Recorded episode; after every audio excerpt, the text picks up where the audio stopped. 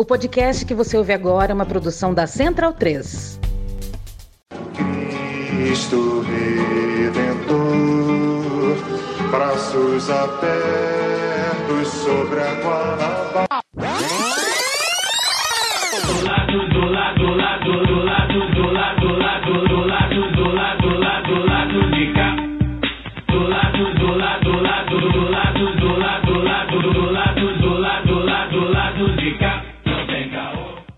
Momento, ouvintes da Central 3. Hoje é dia 15 de setembro de 2022. Eu sou Caio Belandi, direto do estúdio Minha Casa, e este é o podcast lá do B do Rio 248, chegando no seu feed. Bem, como vocês podem ver né, e ouvir, hoje não tem estúdio, a gente vai fazer o programa de casa e já pedimos desculpa aí pela queda drástica de qualidade do áudio, né? Eh, além do estúdio, hoje a gente também está desfalcado do Fagner Torres, que foi mandado para São Paulo em uma missão bem especial. Fazer a final da Copa do Brasil de futebol ser carioca, embora o nosso convidado de hoje seja corintiano e discorde. o Daniel Soares e a Luara Ramos também estão aqui comigo virtualmente. E eu vou deixar o boa noite aos meus colegas para depois, para anunciar, então, o nosso convidado, Daniel Irata, professor da Universidade Federal Fluminense, a UF, e coordenador do grupo de estudos dos novos ilegalismos, o GNI, da mesma universidade. O Irata é pesquisador dos mercados informais, ilegais, ilícitos, grupos armados e violência policial no Rio de Janeiro, ou seja, só coisa leve, pouco trabalho, pô, tranquilaço. Professor, bem-vindo ao lado B. É, obrigado por aceitar o nosso convite. É, nessa semana, o GNUF e o Instituto Fogo Cruzado divulgaram a publicação Mapa dos Grupos Armados, que, entre outros dados, mostra que as áreas dominadas pelas milícias na região do Grande Rio cresceram 387% em 16 anos. Atualmente, metade das áreas dominadas por algum grupo armado nessa região são de milícia, número que significa também 10% de toda a área territorial do Grande Rio. A gente aqui do lado B vem acompanhando já há alguns anos, e aí talvez desde que a gente entrou no ar, né, em 2016, não só essa expansão da milícia, né, essa expansão territorial da milícia, como a transformação conceitual, né? É, eu lembro que quando eu era moleque, né, chamava de polícia mineira, e também tinha grupo de extermínio, é, segurança privada de comunidade, enfim, era só isso, ou passou a ser isso tudo junto, né? Somado a esse comércio ilegal, inclusive de drogas, o que lá na época, quando eu era moleque, eu lembro que a milícia, ah, a milícia não vende droga, né? Era algo incomum, né? E hoje tem participação ativa de pessoas que não são necessariamente policiais ou da segurança pública, o que também é algo comum. Enfim, muitas transformações nesse conceito de milícia. E como a gente tem muito ouvinte de fora do Rio que não vive a realidade desses grupamentos armados aí principalmente de milícia, eu vou te convidar, professor, para explicar então primeiro o que, que a gente entende hoje, né, em 2022, por milícia, né? Essa diferença conceitual aí de 30, 20 anos atrás, é, das origens, do surgimento, enfim, essa transformação que com certeza facilita para entender o resultado dessa expansão territorial da ocupação mostrada nesse mapa dos grupos armados. Bem-vindo. Boa noite, Caio. Boa noite, Luara. Boa noite, Daniel. Para todos e todas que estão no, nos assistindo, nos ouvindo, né? Enfim, queria mandar um, um grande abraço ao Vinegro para o Fagner também. E, enfim, a gente, para falar um pouco o que são as milícias, né? Eu acho que você colocou muito bem. Houve uma mudança, né? De como as pessoas percebem, né? Passaram a perceber é, as milícias. De fato, no início, elas se apresentavam, se justificavam né, como um grupo que é, atuava para fazer segurança dos moradores. Essa justificativa era tida como um, algo legítimo, que é altamente questionável, né? Você é, delegar a forças paramilitares a segurança. Aliás, isso também era esse mesmo termo, né? Enfim, que se usava no início, é, autodefesas comunitárias que se utilizava também na Colômbia para se referir aos paramilitares nesse país. E mas teve muita gente, né, enfim, que comprou essa ideia, essa justificativa, inclusive é, políticos é, conhecidos, né, do, do grande público, em âmbito fluminense, mas também nacional. E pouco a pouco foi se percebendo que, de fato, é, esses grupos eles utilizavam dessa prerrogativa de serem grupos armados para exercer o controle territorial sobre esses lugares, controle populacional também, né? E aí, a partir disso, exercer toda uma, um, enfim, uma grande diversidade de negócios legais, ilegais, construção imobiliária, compra e venda de imóveis, administração condominial, é, transporte alternativo, gato de luz, de internet, venda de gás, é, gás de cozinha, né? enfim, água. Eles atuam realmente nessa zona de penumbra entre legalidade e legalidade. É um modelo econômico extrativista, predatório, que só pode funcionar porque esses grupos têm um, uma tolerância, para não dizer é, uma participação direta, né, de agentes públicos que, como você disse no início, estava é, muito fortemente ligado às forças policiais, né, policiais civis, militares da ativa e da reserva, e que atualmente, por meio dessa ampliação dos grupos, desses grupos armados, da sua influência política,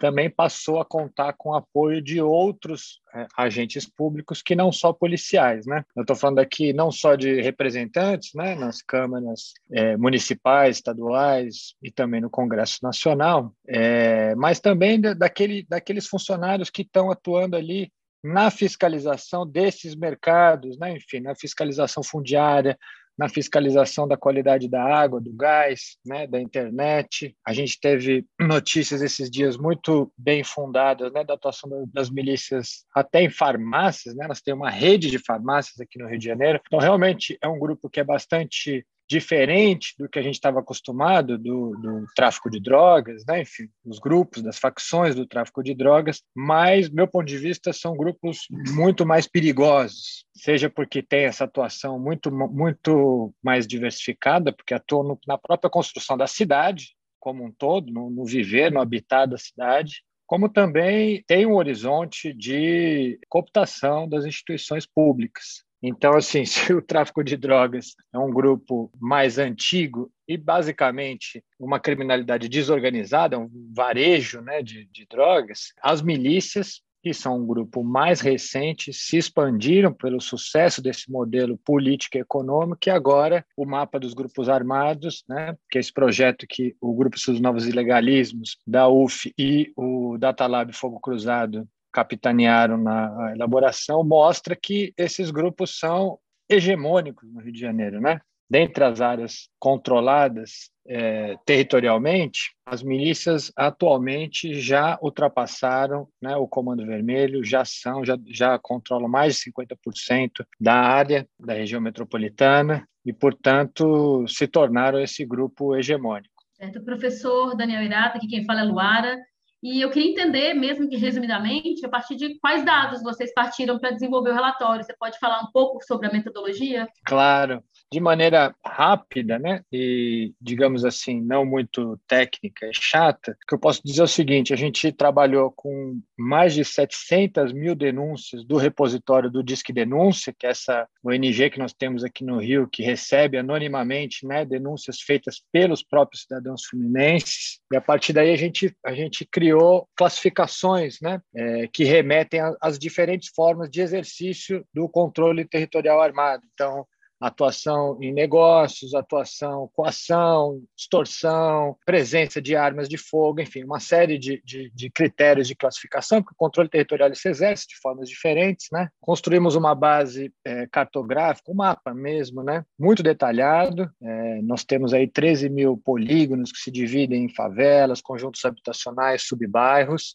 e aí, então, essas classificações foram plotadas, né, foram inseridas nesse, nesse mapa super detalhado e, feitas as devidas ponderações, a gente consegue determinar o controle territorial de cada um desses, dessas, dessas microáreas. A partir daí é que a gente consegue criar o mapa, né? Enfim, convida todo mundo que está assistindo a gente a baixar o relatório no site do Instituto Fogo Cruzado e no site do GENI, da Universidade Federal Fluminense. Lá você tem não só o relatório, mas tem também um mapa interativo, que é muito é, interessante de, de, de, de navegar, dá para ir para cada um desses 13 mil polígonos, ver quem domina, né? enfim, é, como que é o entorno, de modo que eu considero que foi um trabalho tecnicamente bastante robusto, né? E eu espero que ele ajude a informar as políticas de segurança que tratam diretamente dos grupos armados, porque informação de boa qualidade é o que a gente precisa nessa área de segurança pública, que é muito marcada pelo pelo achismo, pelo voluntarismo meio virilista, por uma série de coisas que não tem a ver com o uso de dados e evidências, que é o que a gente imagina que deve sustentar as políticas públicas. Né? Sou Daniel Irata, é, seu charada, Daniel Soares falando aqui. Eu nasci e me criei em Campo Grande, na zona oeste do Rio, morei lá até meus 29 anos, minha família ainda mora lá e tal. Então, acompanhei de perto o surgimento né, da, da milícia é, da, da, gente. Eu morava numa área do centro de Campo Grande, de classe média, a gente não ouvia falar disso até o início dos anos 2000, embora na, nas favelas e periferias do bairro já fosse a, a realidade do domínio territorial, que ganha financeiramente o transporte dito alternativo, né, cresce na, na deficiência do transporte público e depois canibaliza o transporte público, no GatoNet, na, nos serviços de proteção, taxa ao comércio.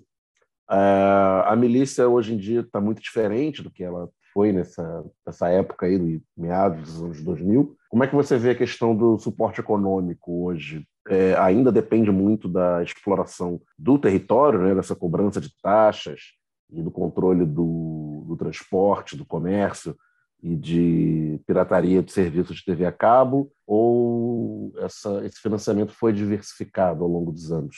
Então, Daniel, esse financiamento ele realmente foi se diversificando, sempre foi diversificado, né? E foi se diversificando. A gente tem um, um, um relatório específico que trata da, da, questão imobiliária e a Zona Oeste é de uma centralidade muito grande para isso. Por quê? Porque naquele momento que a gente tinha é, o Rio de Janeiro né, sendo vendido como cidade que abrigaria os grandes eventos, os mega eventos, né, Copa do Mundo, Olimpíada, Jornada Mundial da Juventude, etc. A gente teve um investimento muito grande, né, na cidade do Rio de Janeiro, e esse investimento apontava para a Zona Oeste. A Zona Oeste era uma espécie de frente de expansão, é ainda, né, uma frente de expansão urbana, lugar onde a cidade ainda pode crescer, e o eixo dos investimentos que foram feitos conectava o centro com a, a, a Zona Oeste, né, o Parque Olímpico e tudo isso, Que foi construído ali e tal. Ou seja, ao longo desse período, a gente teve via investimentos públicos, uma, uma, expansão urbana que se direcionou à Zona Oeste, onde estavam, a, a, onde já estavam as milícias, como você falou. Né? Então, toda a, a, urbanização, a gente vem chamando isso de urbanização miliciana, ela foi feita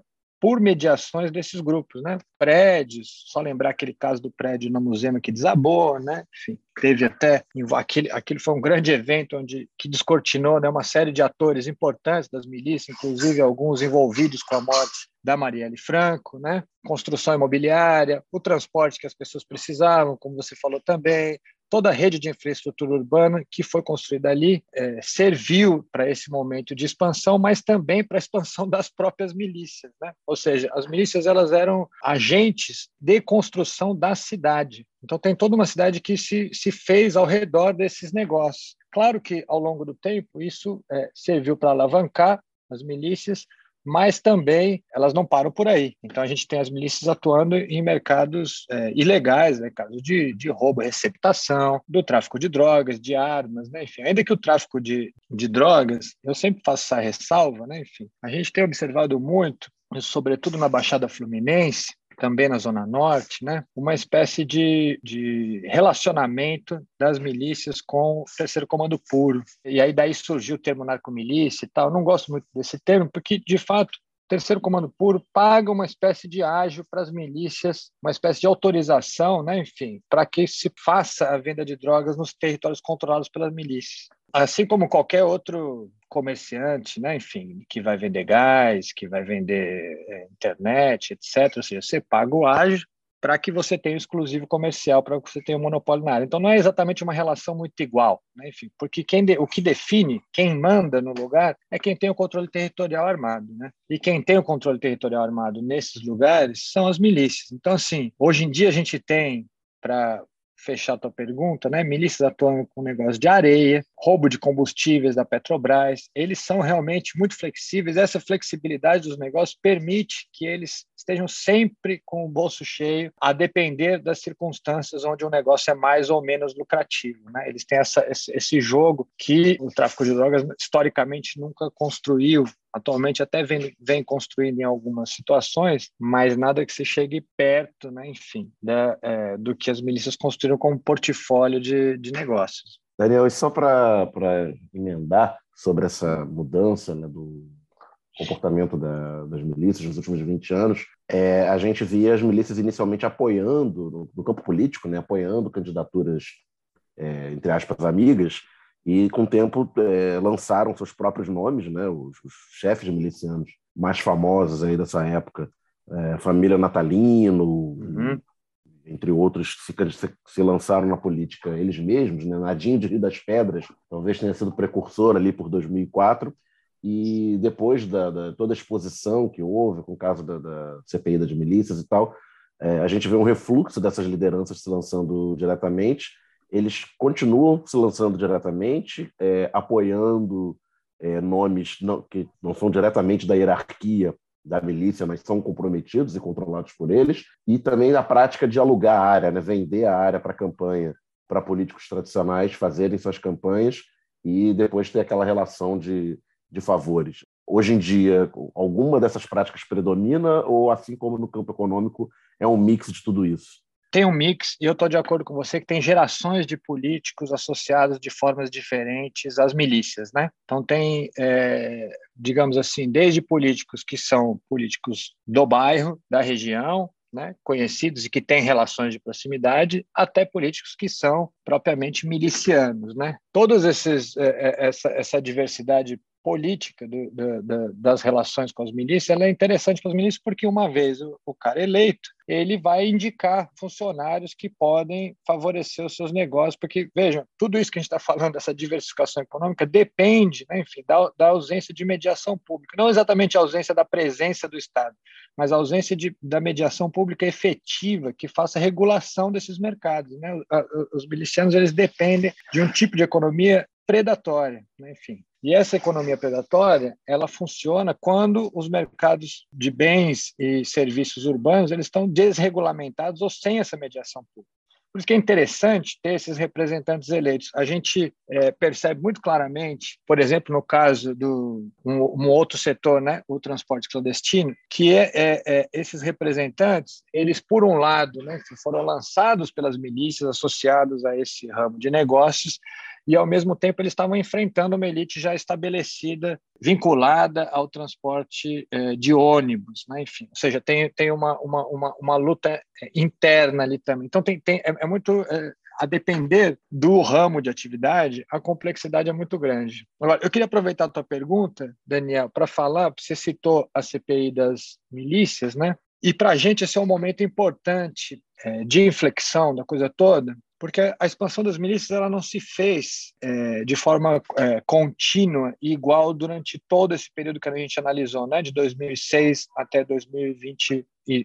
Tem dois momentos de expansão da, da, das milícias que são importantes e entender as conjunturas, né, enfim, são fundamentais para a gente também entender como é que a gente enfrenta ou não enfrenta o que dá certo e o que não dá certo no enfrentamento das milícias. Então, assim, o, é, o primeiro momento de expansão foi justamente essa segunda metade dos anos 2000, que só foi interrompida pela CPI das milícias. CPI das milícias, é, do meu ponto de vista, foi o, o, o momento onde a gente teve é, efetivamente um enfrentamento é, eficaz contra as milícias, porque atacava justamente esses dois pilares que eu fiz menção, né? as bases econômicas e, e, e a promiscuidade política que é, alimenta as milícias.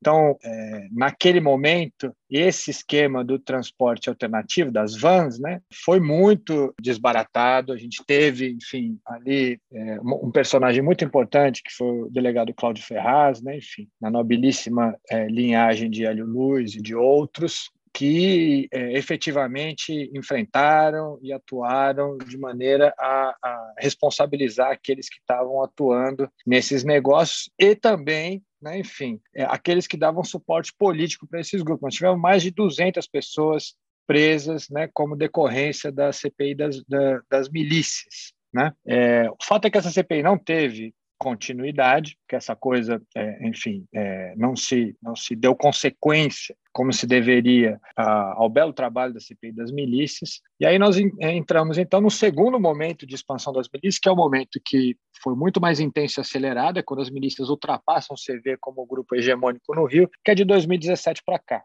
E aí, é, o que, que a gente encontra de 2017 para cá? A gente encontra um monte de coisas que a gente, a gente sabe que são formas ineficazes de enfrentar as milícias, né? Enfim, ou seja, é a política do tiro na cabecinha, são ações policiais que se baseiam quase que exclusivamente em operações policiais que vão produzir uma letalidade enorme e pouco resultado. Tem outros, outras coisas importantes nesse período, né? Enfim, a crise econômica do Rio de Janeiro, o pacote de recuperação fiscal, que ensejou né, enfim, a intervenção federal, que também foi muito violenta e pouco efetiva no enfrentamento desses grupos. Tem outras questões de âmbito propriamente criminal aí no meio também, disputas né, em nível nacional, em nível estadual e etc. Mas eu acho que analisar esses dois períodos né, é interessante para ver o que funciona e o que não funciona. Né? Enfim, que tipo de atuação qualificada impede o avanço das milícias e que tipo de atuação não qualificada, altamente letal, brutal né, enfim, inconsequente, vai produzir, é, vai estar associada, né, enfim, a expansão enorme das milícias no momento seguinte. Né? 2017 para cá é o período onde as milícias crescem mais fortemente. Isso é muito importante de ser colocado, pra, porque agora também é época de eleição, né, enfim. É importante para as pessoas que vão votar saberem, analisarem o que os candidatos propõem, qual a história dos candidatos, saberem exatamente que tipo de, de, de proposta está sendo posta na mesa, se uh, vão vontade política efetiva de enfrentamento desses grupos, que me parece que são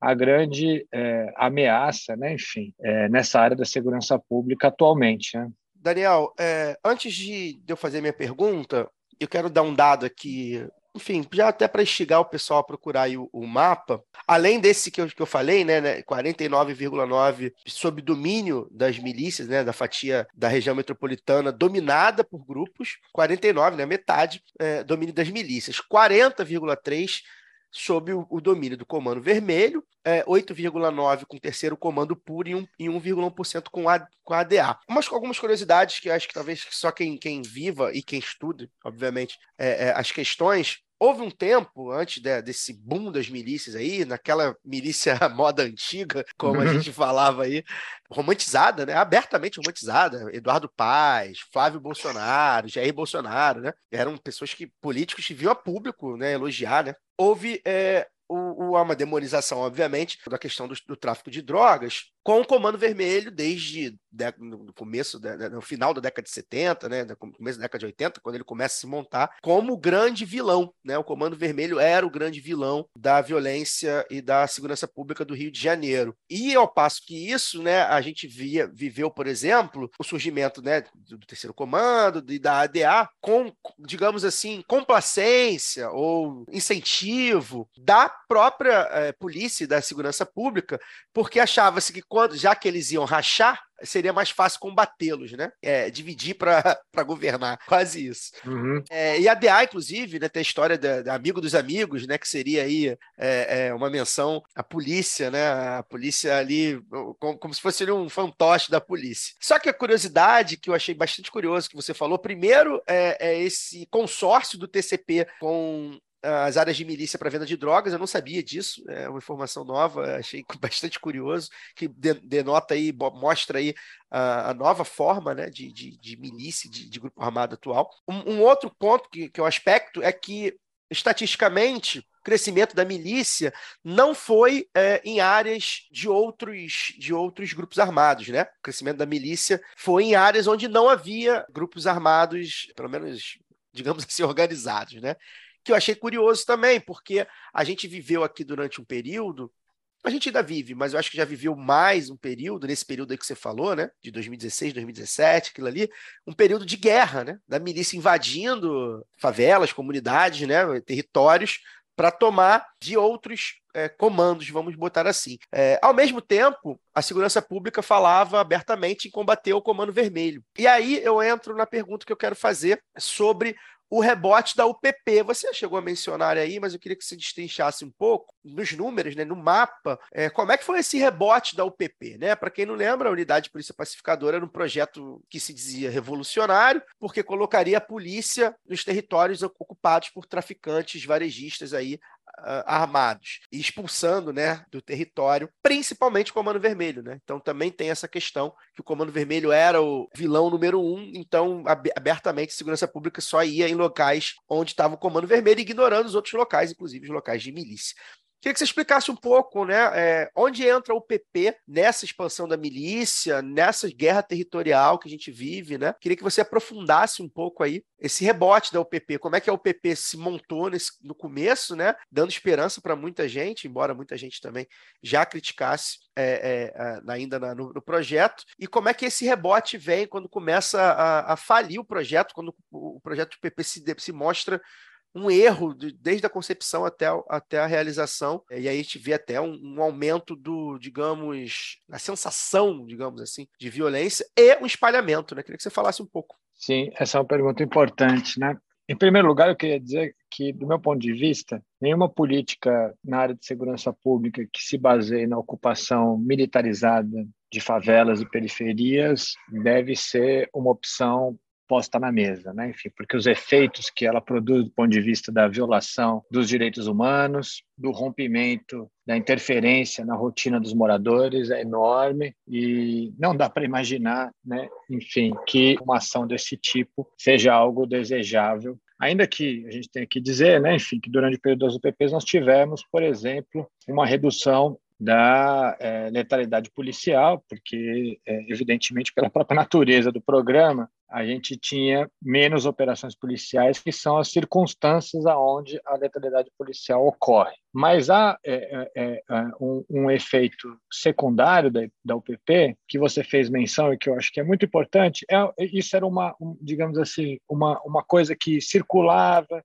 entre as pessoas que estão né, nos territórios, entre é, militantes de direitos humanos, movimentos sociais, etc., de que com as UPPs teria havido uma, uma migração do Comando Vermelho, sobretudo para a Baixada Fluminense. Né? E os dados do mapa do Grupos Armados mostra claramente que isso efetivamente ocorreu, porque a gente só teve uma UPP né, das 40, que foi instalada em área de milícias, né, no Batã. Todas as outras unidades de polícia é, pacificadora né, foram instaladas em áreas do tráfico de drogas e, como você disse, preferencialmente áreas do Comando Vermelho. Só fazer um Ou... registro, Daniel, desculpa te interromper, é porque, enfim, preocupado sempre com, com a audiência de, de fora do Rio.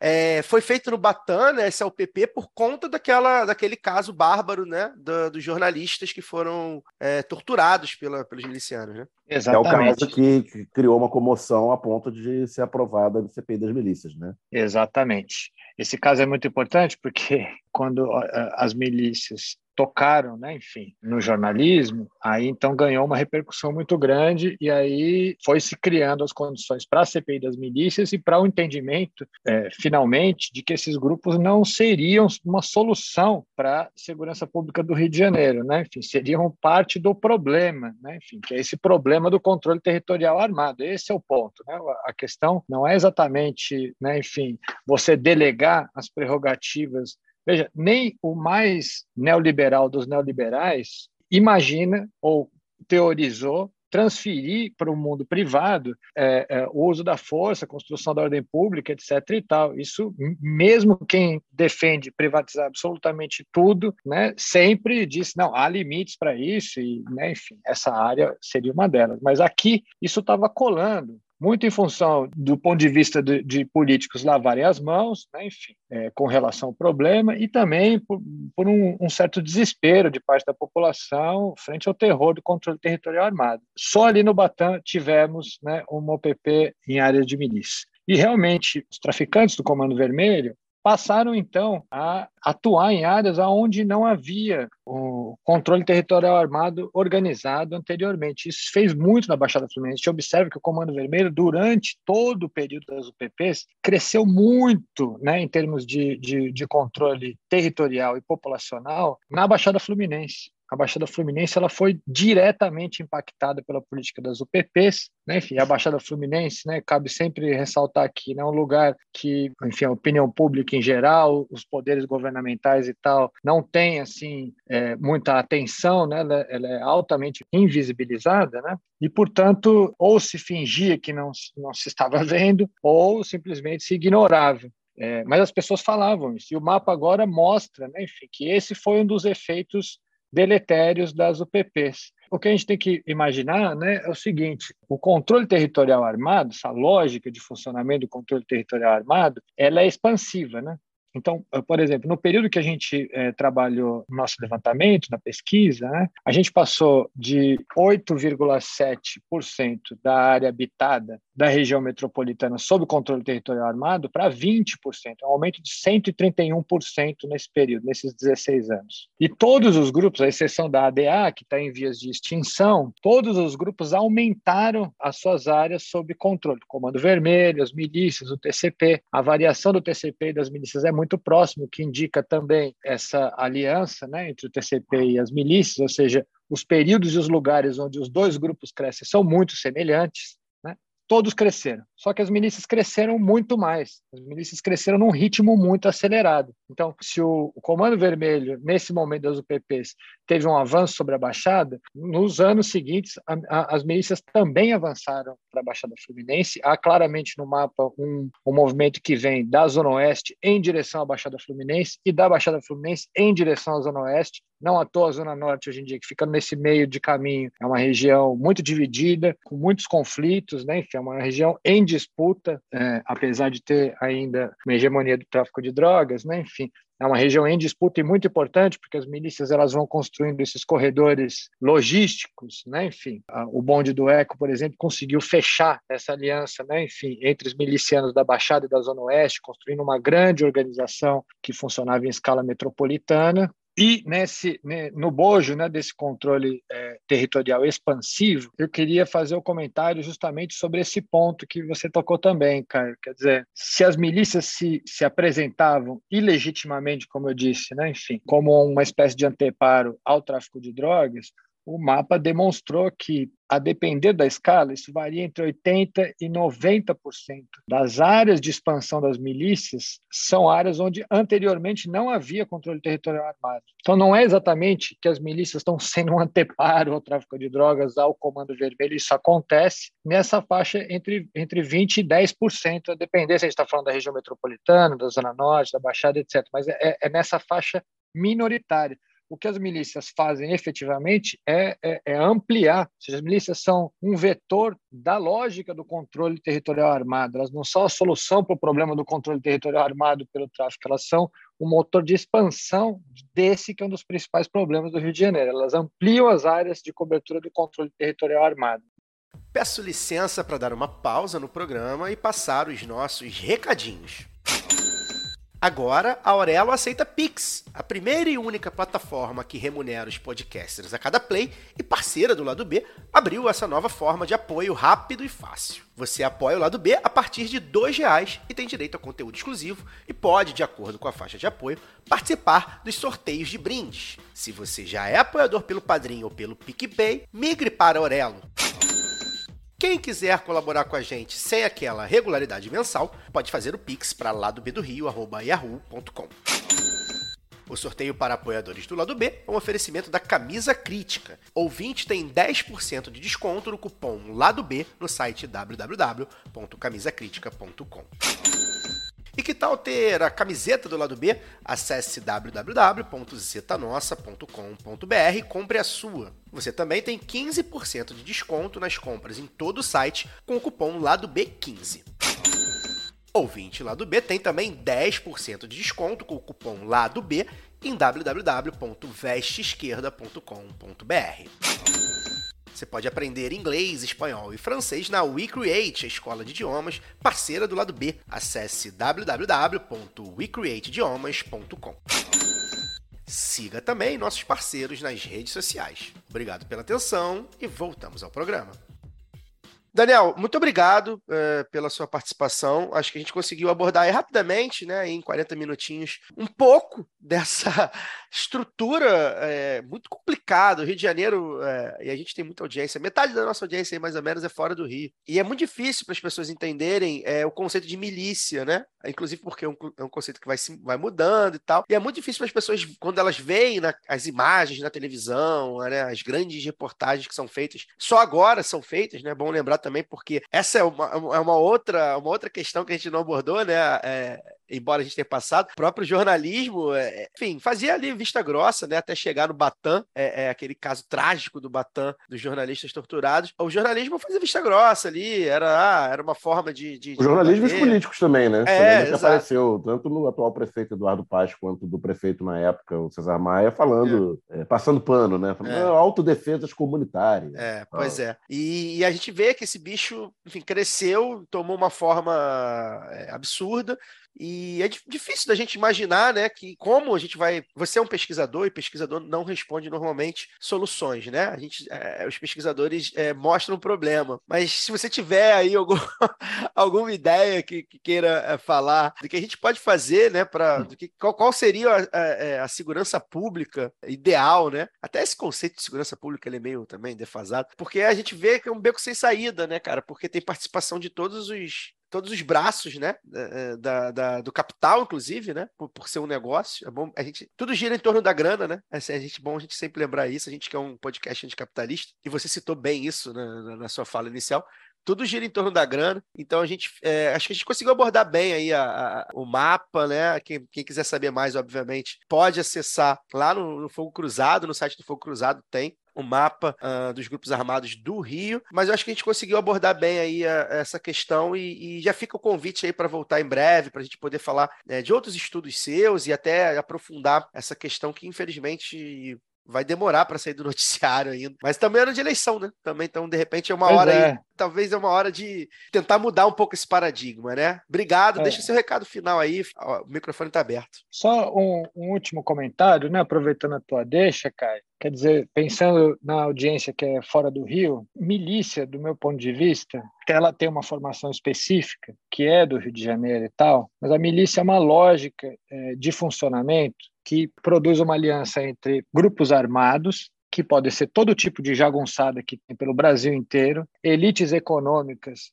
extrativistas e predatórias que pilham a riqueza socialmente produzida e elites políticas de viés autoritário, ou seja, que não prezam pelo fato das instituições públicas agirem publicamente. Então, assim, é um pouco esses são os ingredientes que nós temos no Brasil inteiro para o florescimento desse tipo de grupo, que pode não ter exatamente a mesma formação do Rio de Janeiro, mas que, que é composta por esses elementos. Então, assim, para a gente conseguir fazer o enfrentamento desse problema nestes termos, né, o que a gente tem que fazer é isso, ou seja, regulamentar mercados produzir mediações públicas sobre mercados que são importantes, o mercado fundiário, os mercados urbanos, os mercados de serviços, serviços públicos e etc. Ou seja, evitar a pilhagem dos fundos públicos, é isso que eu estou querendo dizer, e não deixar que esses grupos cooptem o Estado e seus agentes de modo a corroer as instituições estatais, né, que é isso que o autoritarismo se alimenta também. Isso eu acho que são soluções não puramente repressivas, né? enfim, que, portanto, não tem os efeitos de letalidade que a gente observa é, nas operações policiais aqui no caso do Rio de Janeiro e Brasil afora. E aí, enfim, o meu recado é: estamos em anos de eleição, não vamos nos, nos deixar levar por é, negacionismos,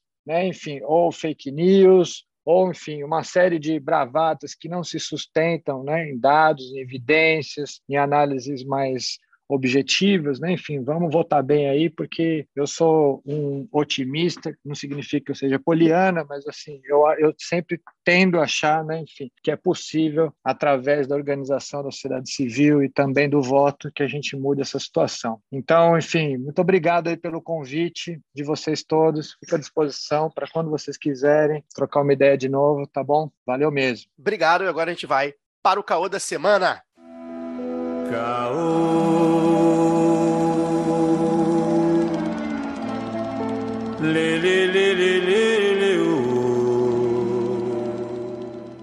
Bem, mais um caô da semana sem roteiro, porque estou deixando a vida me levar. A gente está em campanha, não tem como não falar de outra coisa, né? Que não as pesquisas, o desenvolvimento da campanha. Antes de, de falar uh, do CAO, né? Analisar aí as pesquisas estaduais que saíram agora, a gente não deve pegar a nacional de novo. Para variar, a grande mídia sempre fudendo a gente dos, dos piores horários possíveis. Os caras nem para soltar na quarta, né? Mas quarta tem jogo também, complica. É... Tem jogo hoje, inclusive. Mas é, mas aí não é o jogo da televisão tal. Muito complicado. Mas a gente vai tentar analisar, é, principalmente São Paulo, né? São Paulo, a coisa parece que, enfim. Mas antes de, de citar aí, de falar da, da, campanha, eu queria deixar aí registrado é, algumas indicações sobre esse tema, né? Esse tema de milícia, de grupos armados, né? É, o República das Milícias e o Pistoleiros, né? Dois podcasts da Globoplay, que eu acho que tem em outros aplicativos, que são muito esclarecedores de ponta a ponta, né? Desde o surgimento dos grupos de extermínio e dos grupos de, de policiamento de comunitário até o envolvimento do clã Bolsonaro com os milicianos atuais, né? O República das Milícias deixa isso bem claro, é algo que a gente já sabe, a gente já bate aqui também. O Pistoleiros fala sobre é, matadores do, do, Rio de Janeiro e como eles se envolvem, inclusive, em outros estados e como eles se envolvem também com esses grupos armados, incluindo o jogo do bicho, né? Que é talvez aí o menos midiático desses grupos armados, mas talvez o mais forte. Lembrar que a gente entrevistou aqui já a Cecília Oliveira, que é, é do Fogo Cruzado, já esteve aqui no lado B, o professor José Cláudio também já esteve, então joguem aí. A gente tem bastante coisa do assunto, enfim, né? Vamos, vamos para a campanha, gente. Eu quero abrir sobre. Um, eu estou aqui aberto até meu, meu Globo.com, achei engraçado. Ataque a jornalista eleva temor e apreensão e aumenta a apreensão na campanha de Bolsonaro sobre o Datafolha, que vai sair daqui a pouco, que você provavelmente está nos ouvindo já, já sabe o resultado. É o blog da Me, Bela Megali do Globo. É, essa semana, o deputado fascista, deputado estadual fascista Douglas Garcia foi, enfim, intimidar a Vera Magalhães no debate lá da TV Cultura, daquele método que a gente já conhece, né? aquele método MBLiano e fascistizante de ficar filmando e ficar provocando a, a Vera. Acho que o grande diferencial desse, dessa vez foi que alguém reagiu, né? Enfim, alguém reagiu e o jornalista e diretor de comunicação de, de, de, jornalismo da TV Cultura, Leão Serva. Tremendo nome. É, um nomaço, né, maluco? Leão, você imagina. Porra, um cara como esse não vai reagir. O pegou roteirista o celu... tá de parabéns, viu? Pois é, o roteirista do, do Brasil é foda. O maluco pegou o celular lá, um senhor de idade, não serve, né? Não é nem um jovem. Pegou o celular do, do cara, zuniu e mandou tomar no cu, se fuder, alguma coisa assim. Se for demitido da Fundação Padre Anchieta, já pode não vai, emprego na FL. é. Não, não vai, não vai. Reagiu muito bem, assim, tipo, cara, cansamos, né? Foi mais um, um, coisa tipo, cara, já deu, né?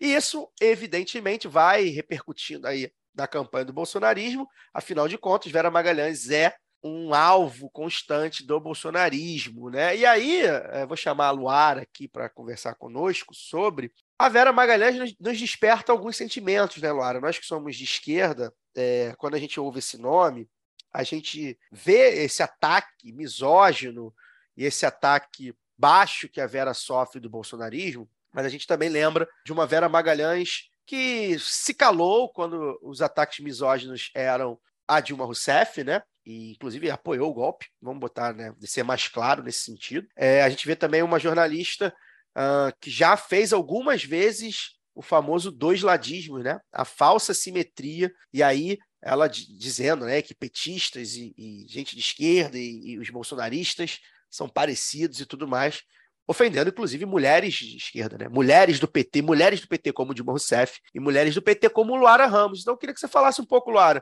é, como é que a gente vê, óbvio que a gente se solidariza com uma violência a uma mulher, né? É, isso acho que é evidente. Mas eu queria que a gente destrinchasse um pouco mais sobre isso, né? Ei, Caio.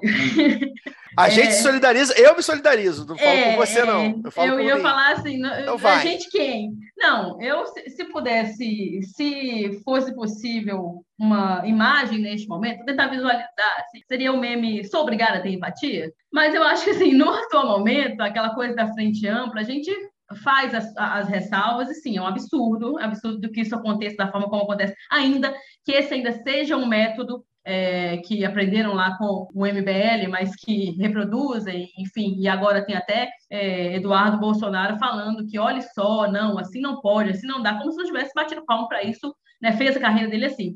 O problema é que a própria Vera também, e não é de ontem, não foi anteontem, é ainda, sabe? Ela ainda faz essa coisa do, do dois ladismo, essa falsa simetria que você citou, é, ainda é parte do discurso da Vera Magalhães, e é aquela coisa, né? Cria corvos e sacarão os olhos. A Vera, a própria imprensa, tem experimentado isso há algum tempo. Não me parece que aprenderam.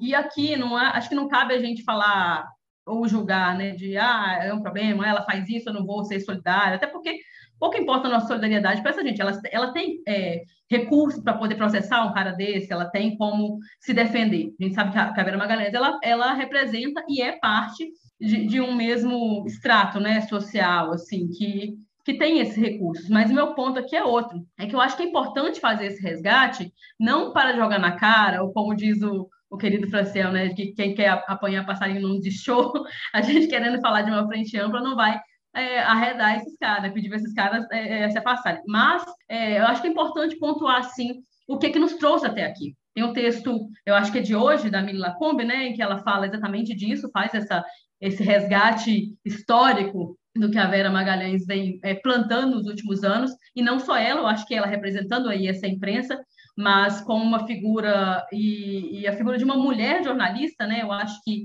isso é o tipo de coisa que mexe muito com o bolsonarismo, com os bolsonaristas, mas é, é interessante, é curioso, para não dizer, né? É, para não dizer só interessante, é curioso que seja ela a, a cara de o, o alvo desses caras mas que esse resgate é importante por causa disso, assim, para poder nos mostrar de onde que veio. Isso não partiu de, de é, é foi, foi se retroalimentando, né? Esse antipetismo, esse é, dois ladismo que é tacanho, é um negócio é, é, bizarro que isso ainda se sustente hoje, inclusive com base é, na militância de, dessas terceiras vias que eles tentaram inflar, usaram esses dois lados para poder tentar inflar essa, essa, terceira via que não decolou de forma alguma. Então, assim, é, eu acho muito triste para um debate democrático mesmo, né? Então, assim, independente da posição de uma jornalista, isso é, é uma coisa é, terrível. Mas eu acho muito triste que esse jornalismo tenha que ter chegado até aqui sabe? Que, que, e eu falei de jornalismo porque ela representando o jornalismo hegemônico, né? Que tem que ter chegado até aqui para perceber quem são esses caras, qual é o expediente deles, sabe? Quais são a, a, as práticas, porque ali ainda nem tinha pedrada, né, Caio? Não tinha pedrada, não tinha tiro, como a Vera disse em 2018, durante a caravana Lula que, pelo Brasil, que é comum dos atos políticos, e era um, né, um debate, era um, um ato de uma agenda política, é, mas é triste, é triste que a gente tenha rebaixado tanto o debate político assim, para essa coisa do confronto. Acho que até o próprio formato dos debates é um negócio que as pessoas ficam esperando é, sempre aquela essa troca de farpas, né? Que realmente para o debate político, para o debate de, de, ideias, contribui bem pouco, e, e também como entretenimento. Eu acho muito ruim que o jornalismo político ele tenha flertado tanto com o entretenimento, sabe? Tanto com a coisa, é, eu acho que desde lá que a gente via do, do, do CQC da vida, é, essa ideia de que, ah, vamos rir aqui da nossa desgraça, e parece que a gente vai cada vez mais se acostumando com a nossa desgraça. O rir não, não amenizou, está fazendo com que a gente fique, é, meio que amorteça aquilo, aquela, é, é, essa profusão de coisa maluca né, que vai acontecer no Brasil. E essa é só mais Inclusive, uma. a normalização de absurdos vem daí, né, Léo? Exato, exato. E aí a gente é, é, virou só mais um absurdo. A gente sabe que até dia 2 de outubro vai rolar muito mais coisa e a gente vai talvez esquecer esse episódio, mas nós estamos comentando aqui que eu acho que é um registro importante, assim como é importante registrar de onde veio. Por isso que é, não é questão só de apontar dedo e tudo. A gente quer que todos os, os democratas estejam né, de um mesmo lado, mas é importante dizer o que é que causou aquilo para a gente não correr nos mesmos erros acho que me chamou a atenção uma parte da sua fala, Luara, sobre repetir essa questão do dois-ladismo, né? E a gente vê aí, é, por exemplo, no texto que a Miri Lacombe divulgou agora recentemente, já fez bastante sucesso, falando sobre isso, né? É, relembrando a, a, trajetória até a gente chegar nesse momento, né? A gente não chegou por acaso nesse momento e tiveram é, é elementos, né? Tiveram pessoas que colaboraram ou se omitiram é, para que a gente chegasse esse momento. E certamente é, a Vera não é a única, né, gente? Eu acho que às vezes fica até é, é muito voltado para Vera, porque, enfim, é uma figura que a gente não compactua mesmo, e ela, ela faz Mas é questão... é importante, Caio, dizer, desculpa só te interromper, é importante dizer que durante os governos petistas, a Vera nunca sofreu, nem de candidatos petistas, Exato, nenhuma violência parecida com nenhum isso. Nenhum deputado jamais, imaginar um deputado estadual do PT E teria fazendo... muito mais elementos, porque ela, é. eu acho que ela foi não só muito mais, muito mais agressiva, como foi muito mais, desculpa falar, mas escrota mesmo, sabe? Com várias coisas que, que, que, que, que disse, assim. Pô, tem, tem é, declarações da, da, da, Vera que são, que beiram é, é, esse mesmo termo, é isso, escrotidão. Uma coisa que eu acho que nem jornalista é, nem, nenhum jornalista profissional deveria falar daquela forma de alguma pessoa, ainda mais alguns candidatos que ela sequer queria considerar como player da política nacional importante a gente lembrar isso, né? Como, como teve isso, né? Eu não considerava o Lula player da política nacional. Mas, enfim, não é, ela, ela é a figura que está sendo em debate, a figura que está sendo aí é, colocada aí na Berlinda, e, enfim, lembrar que isso é um sistema todo, né? É, são várias pessoas. Inclusive, ela, ela só está nessa Berlinda porque ela alça a esse lugar, né? De pessoa isenta, né, de pessoa que está ao lado do, do bem, né, né, ao lado do Sérgio Moro, por exemplo, como ela fala que o Sérgio Moro é enxadrista e tudo mais, ela se alça assim, né? E aí, é, é só para retomar né, meu raciocínio, quando a Mili publica, já tem gente repercutindo do tipo, ah, lá, a Mili, que é uma mulher que se, se é, está sempre se colocando, né, é, a favor do Lula, a favor da esquerda e tudo mais. E ela, e aí eu já, ah lá, como é que a esquerda é igual, né? Ou seja, é, é curioso, né? É, eles agridem moralmente, eles agridem, é, às vezes fisicamente, inclusive, a gente tem visto aí várias pessoas agredidas fisicamente, é, jornalistas, é, militantes e tudo mais. E a gente, quando a gente vai rememorar e contextualizar por que a gente chegou até aqui, com a ajuda de quem a gente chegou até aqui, pronto, aí já ficou igual. Ó, lá, igualzinho, né? E isso continua, isso vai continuar sendo feito, né? A gente está passando, a gente vai chegar a quatro anos de governo Bolsonaro, vai continuar gente com, com voz na grande mídia fazendo comparações entre Lula e Bolsonaro, entre petistas e, e fascistas e, e etc. Né? É inacreditável isso, né? É inacreditável. Não, Enfim. Se fosse fazer comparação era bom, é igualando, né? É, comparações no. É, porque eu acho que nem, nem, nem comparação, é, é, é, o Dani, nem comparação cabe, porque o, o bolsonarismo, para mim, não, não tá no jogo. E um dos elementos que ajudou a gente. A comparação cabe, aqui... um é fascista, o outro é. É, pois é. Mas, eu, mas um, dos, um, um dos elementos que ajudou a gente a chegar até aqui é esse, né? É naturalizar o Bolsonaro como se fosse como a, a, Vera diz, é um player da política nacional. Ah, ele é só um deputado falastrão, né? Enfim, o texto da Milha é muito bom, recomendo que vocês leem é, e engajem a Milha Lacombe, que é o ouvinte do lado B, e breve estará com a gente aqui trocando essa ideia. Vamos falar de pesquisa? Lembrar que, novamente, a gente está fazendo aqui é, a pesquisa dos governadores, né? Que saíram agora é, por volta das sete e pouca de quinta-feira, dia 15. É, a Nacional não saiu ainda. No geral, né, uh, o Datafolha mantém aí uma, uma estabilidade em Minas Gerais, né? O Zema é, chegou a 53%, né? Ele estava com 52% no primeiro turno. O Calil subiu é, acima da margem, 25% contra 22%, mas, é, enfim, o Calil vem, vem subindo, mas é, o Zema não vem caindo, não vem baixando e tá difícil de da gente acreditar num segundo turno. Tá mais ou menos estável. Tem uma estabilidade também no Rio, né? Castro chega com 31%, é, no Datafolha anterior também tinha 31%, e o Freixo fica com 27% contra 26 na pesquisa anterior. A boa notícia para o Freixo é que no segundo turno, a gente sabe, né? Eu sempre ressalto isso aqui. É, pesquisa no segundo turno, ainda sem ter acontecido o primeiro, ela é mais um retrato bem.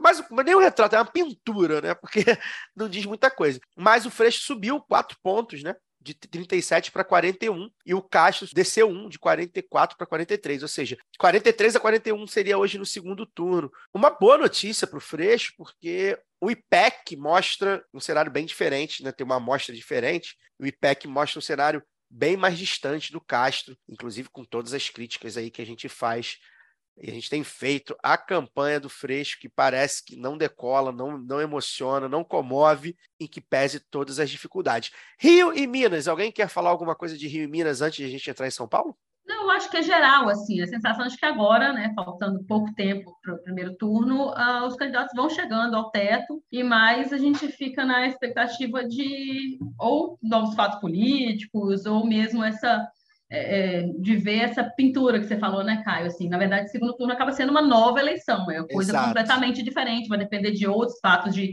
de apoios, né, de que vão surgindo e tal. É, mas eu acredito que é isso, sim. Então, os candidatos chegando ao seu ao seu teto. E Minas é aquele cenário que a gente já comentou várias vezes. Zema com a máquina na mão, os interiores ali rolando dinheiro para caramba e blindando, assim, se, se não se conectando diretamente com o bolsonarismo, né? Ele, ele fez esse, esse descolamento e muito pontualmente, assim, aparece como o candidato Bolsonaro, mas ficou no imaginário de, de eu vindo do interior e falando aí especificamente, especificamente da minha cidade, ficou no imaginário do povo como ele o candidato é, do Bolsonaro. Então, o interior que tem esse bolsonarismo ali ainda vê o Zema assim. No Rio, eu achei boa a pesquisa. Né? Pois é. O, o Castro parou de subir, né, ele subiu rápido né, no, com o início da, da campanha. Ele, a gente falava aqui há seis meses, um ano, né, que se o, se o Cláudio Castro saísse do palácio, atravessasse a rua sozinho, sem a segurança, fosse tomar um café na padaria que tem na esquina, ele não seria reconhecido por ninguém.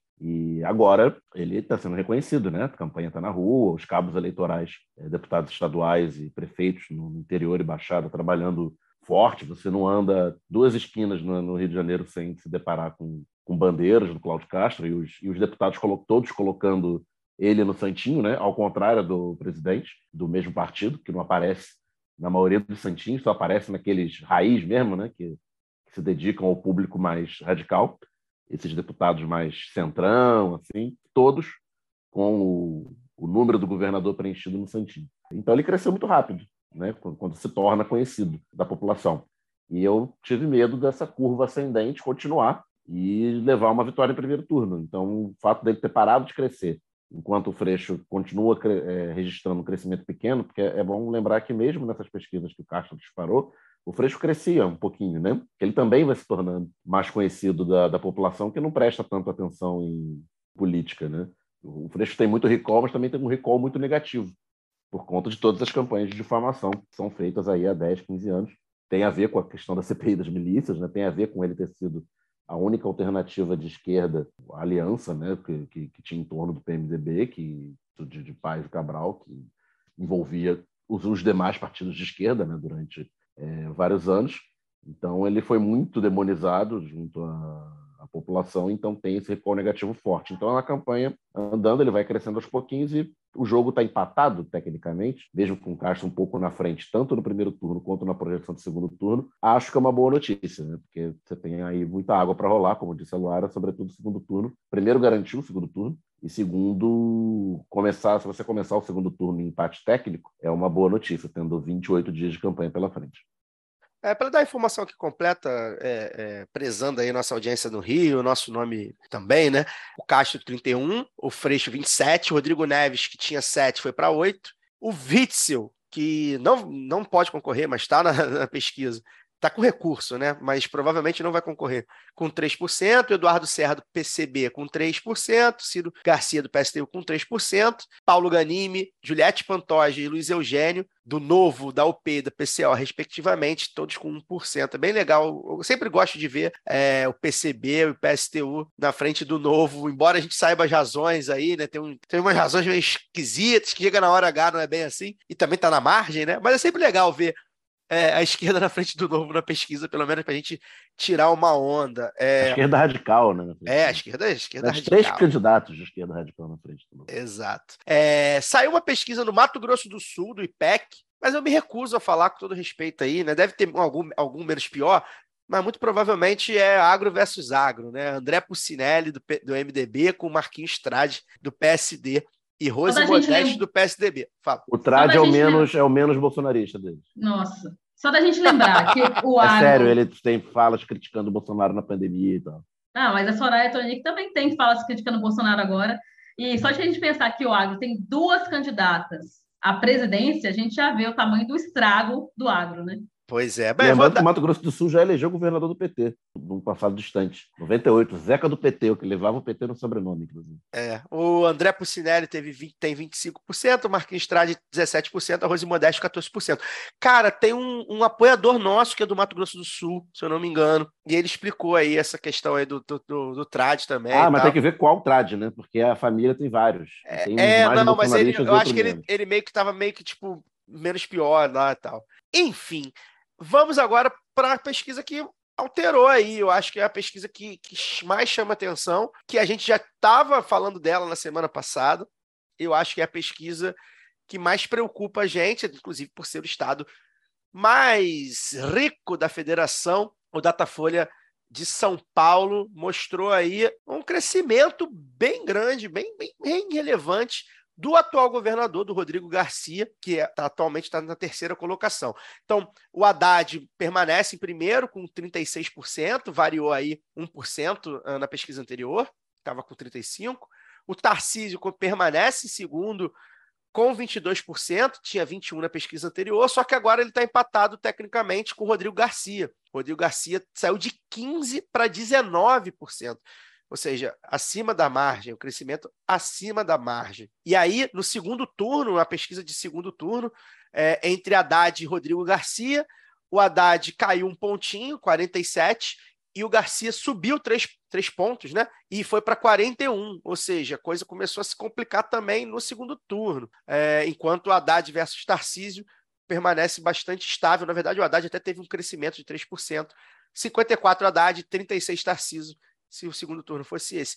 Bem, eu falei aqui já, já dei meu parecer embasado. Às vezes dizem que eu sou pessimista, mas eu acho que eu já fui mais otimista. Eu só acredito vendo. Eu espero muito que o Haddad se eleja. Muito. Pô, caramba, foi meu presidente em 2018. Seria certamente meu governador se eu votasse em São Paulo. Só que realmente, por toda a estrutura que São Paulo tem, inclusive com aquele interior bem forte, bem rico, do agro, muitas vezes, inclusive. Muito difícil de eu ver eleger o Haddad, cara. Muito difícil. Olha o capitão da esquerda Ives aí, gente. É, eu, eu admito. Desculpa. Mandar um abraço para o Franciel. Desculpa, Franciel. Em São Paulo, eu tô na esquerda Ibis. É... É... Não, não vou dizer esquerda Ibis, esquerda Náutico. Náutico tá, tá quase caindo aí da Série B para Série C. Eu tô na esquerda Náutico. Enfim, é um crescimento que eu, eu também considero, embora eu não seja especialista em política é, paulistana, paulista no caso, eu acho que é um crescimento natural, né, gente? É o governador, é a máquina do PSDB que, mesmo destruída pelo Dória, ainda está lá funcionando de alguma forma. É um político com mais estofo do que o Tarcísio, por exemplo. Va vale é. para o Garcia o que vale para o Cláudio Castro. E para o Zema, né? E para o Zema. Não, o Zema que já é mais conhecido, né? O Zema é governador desde o início. Eleito, eleito, de fato. É. O Garcia, tal como o Castro, é um vice que assumiu, só que é um vice que assumiu muito mais recentemente, né? Ele assumiu em abril. O Castro está no, tá no governo desde 2000, final de 20, eu acho, né? O início de 21, não lembro agora quando ele assumiu, mas enfim, mas ele, bem mais mas, tempo. É, mas o Rodrigo me parece ter uma postura muito mais daquela coisa do político tradicional, e eu acho que isso conta muito para essa elite que o Caio citou. Eu acho que um, um, um, outro ponto, assim, que eu não. Aí, na verdade, é outra coisa, assim. Não sei se vocês viram, recentemente viralizou um, um vídeo, um, um, corte do Haddad falando como é que foi esse convite para o Alckmin serviço. Vocês viram isso? É... Não, não vi. Não vi.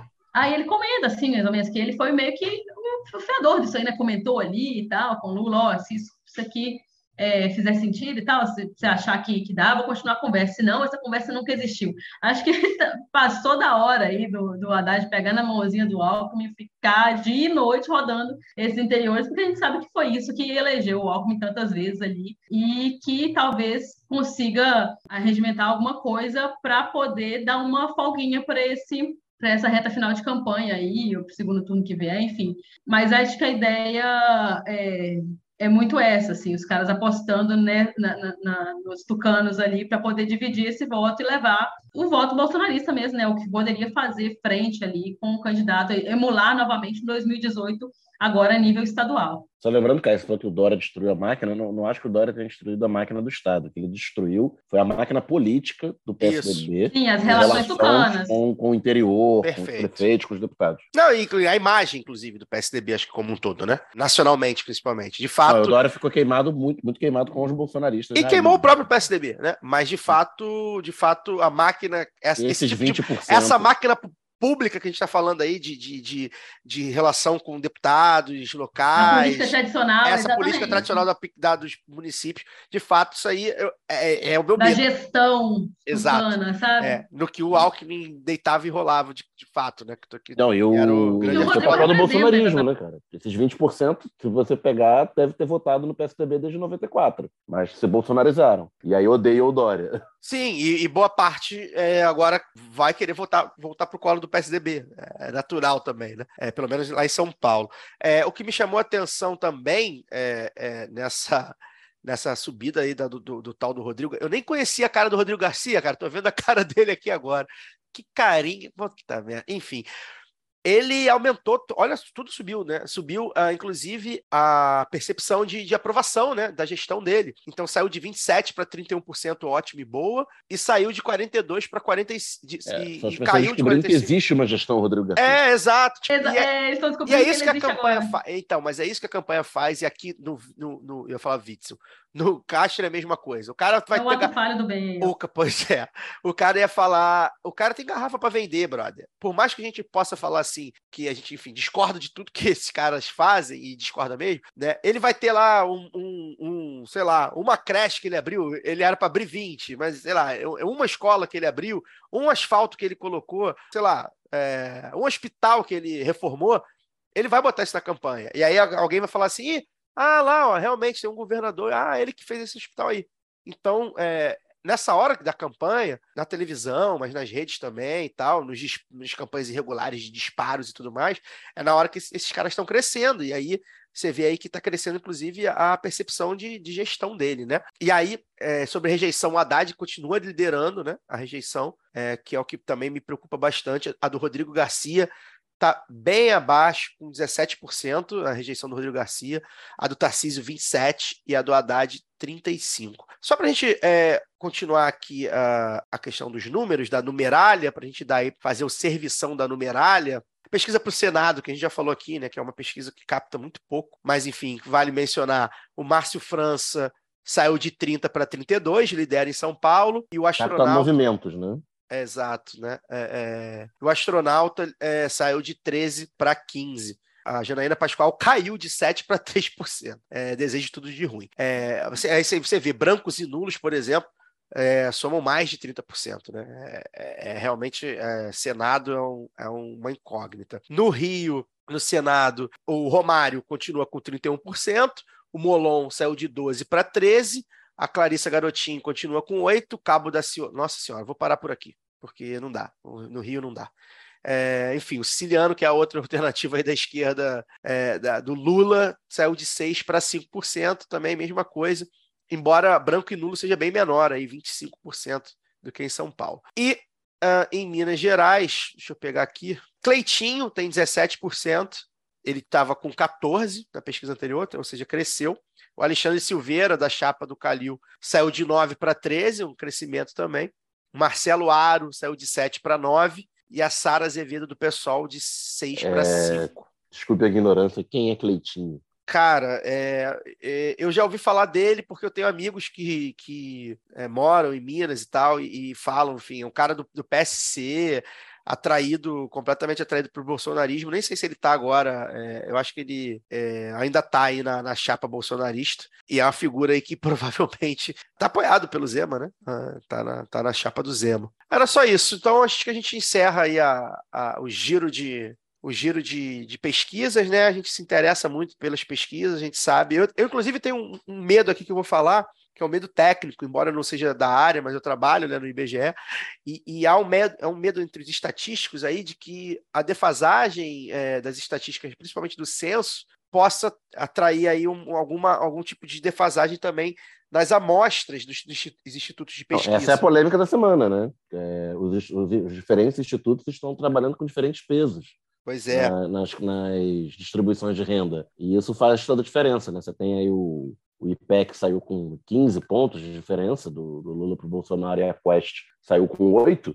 E aí é, algumas pessoas fizeram o teste, eles, é, o Quest trabalha com 38% dos brasileiros na faixa de 0 a 2 salários mínimos, enquanto o IPEC trabalha com 57%. E aí fizeram o teste com, a, com as amostras desagregadas por, por faixa de renda, é, recalculando o peso, dava quase igual quando você usava a distribuição de renda de uma na outra, por conta desse peso do, do 0,2. E parece que o Datafolha que sai hoje trabalha com 50%, fica na média aí do IPEC com, com a Quest. Isso é isso que você falou, é, é efeito do 12 anos sem censo. Pois é, né? acaba que, que distorce aí um pouco. Cada, cada instituto está trabalhando com peso. Tipo, alguém está errado, né? É. Nessa altura do campeonato. É, eu lembro que em 2020 já tinha essa polêmica, porque, é, enfim, o censo seria em 2020, né? Se não fosse a pandemia. E nessa altura do campeonato a gente já estaria aí com dados bastante atualizados. Bem, a gente vai ficar por aqui. É, vou me despedir dos meus colegas de bancada.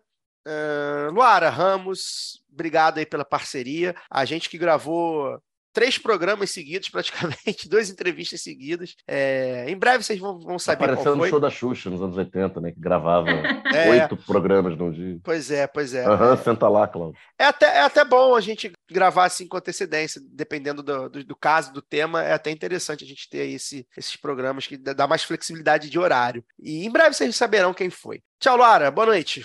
Boa noite, Caio. Boa noite, Daniel. Boa noite, ou boa tarde ou bom dia para os nossos queridos ouvintes. Eu, já que você falou do censo, né, eu, eu recebi a recenseadora aqui hoje, então recebam os recenseadores, respondam ao censo, o IBGE agradece, né, Caio? Vamos atualizar isso aí para a gente fazer, fazer desse, ter os nossos dados para poder fazer desse país alguma coisa que seja parecida com o país. Mas eu queria comentar brevemente uma coisa que você falou antes da gente encerrar, sobre é, as garrafas para contar aí, né, dos candidatos isso também acaba refletindo muito nas agendas dos, dos, candidatos, assim, é por isso que a gente às vezes tem a impressão, eu pelo menos tenho visto muitas campanhas, achei curioso isso, a percepção, não sei se depois de ter feito a minha campanha também e tal, minha percepção mudou um pouco sobre as agendas, assim. É, há, há pouca ousadia em novas agendas, é, é, sempre aquela coisa dos plenários, dos encontros, está uma coisa meio passiva, assim, da militância, estou achando que essa é uma campanha, a gente comentou isso aqui em outras edições, né, ainda não, não encantou totalmente o eleitorado, seja por medo da militância, falando aí da militância progressista, de esquerda, né, do campo popular democrático, mas é, eu tenho achado curioso, assim, muitas campanhas com cara de campanha para vereança, assim, aquelas agendas miúdas, aquelas agendas, não estou falando de, de, quantidade de pessoas, que às vezes tem até plenárias com grandes, né, com uma, uma, um contingente maior de, de gente, assim, mas é, do teor mesmo da, da, das conversas, sabe, do, do, que é tratado, do que dos temas, faltam, está faltando uma liga ali. Mas eu vejo muito disso, como é que isso, como é que a, a falta da, da máquina também tem feito. É, eu, eu não acho, eu, assim, eu acho que a esquerda tem que, começar, tem que se preparar sempre para não ter essa máquina. Mas eu falo assim, como é que acaba amarrando né, a, as agendas, como é que acaba amarrando a forma de, de pensar o fazer político e tal. A gente que teve aí uma conversa que vai em breve ao ar, que fez com que a gente pudesse pensar novos insights né, de participação é, democrática mais direta, eu acho que está faltando um pouquinho dessa ousadia, assim, de, de, dessas, dessas atividades, né? Não sei o que, vocês acham, mas esse é aí também o meu recado final. Gente, faltam duas semaninhas aí, vamos, vamos acordar. É, concretude, sabe? É, é expectativa de mudança, né? Eu acho que a gente. Eu, eu vejo isso, eu acho que está faltando isso mesmo, no geral. É, mostrar por que a gente quer a ocupar o lugar desses caras aí, né? A gente tem um motivo. E o motivo não é porque a gente é mais humano, embora sejamos. Não é, é parar gente... com essa coisa só da denúncia também, né? É, é, e não é porque a gente é mais humano, anti. ou porque a gente é mais democrático. a, gente, a gente tem é mais... ideias de coisas A gente tem fazer. ideia, exato. A gente tem projeto, a gente tem, a gente tem é, é coisas, a, gente sabe o que pode ser feito com dinheiro público. A gente sabe, como diz o nosso presidente aí, Luiz Inácio Lula da Silva, a gente sabe que tem que botar o pobre no orçamento, a gente sabe que tem, há, há dinheiro para as coisas, a gente sabe que dá para aplicar. Pois é. Então, estou é, precisando ver isso, não estou vendo muito, mas enfim, é, a gente continua, é a crítica que a gente tem feito aí. Porque é isso, né? A gente, a gente apoia os candidatos, todo mundo sabe que a gente apoia, a gente diz publicamente nossos candidatos, nós somos de esquerda, né? nós sabemos que temos que eleger Lula, aqui no Rio a gente sabe que tem que eleger Freixo, é, enfim, é, em Minas, Calil e tudo, Haddad em São Paulo, e assim vai. A gente sabe que tem, tem é, é essa aliança para derrotar o bolsonarismo, mas a gente tem é, é, o nosso senso crítico. A gente não consegue não, não ter. Mesmo que a gente quisesse é, não ter, a gente não, não conseguiria. O nosso, um dos nossos fundamentos é isso, né? É, é, olhar as coisas sem euforia. Embora a gente vá ficar muito feliz se a gente conseguir eleger quem a gente tem que eleger. Daniel, boa noite. Boa noite. Até semana que vem. É isso, semana que vem, mais uma última candidatura, né? Provavelmente marcada aí, embora tenha surpresa, né? É, é possível que tenha surpresa aí na última semana de, de setembro. Mas na agenda, a última candidatura. Estamos, estamos negociando a surpresa. Estamos negociando aí com, com, com, algumas candidaturas aí, surpresa, quem sabe, né? Antes da gente encerrar, eu quero dar os nomes dos ganhadores e ganhadoras do sorteio para os apoiadores do lado B do Rio, oferecido pela Camisa Crítica, tá? Referente aí aos últimos três meses, julho, agosto e setembro.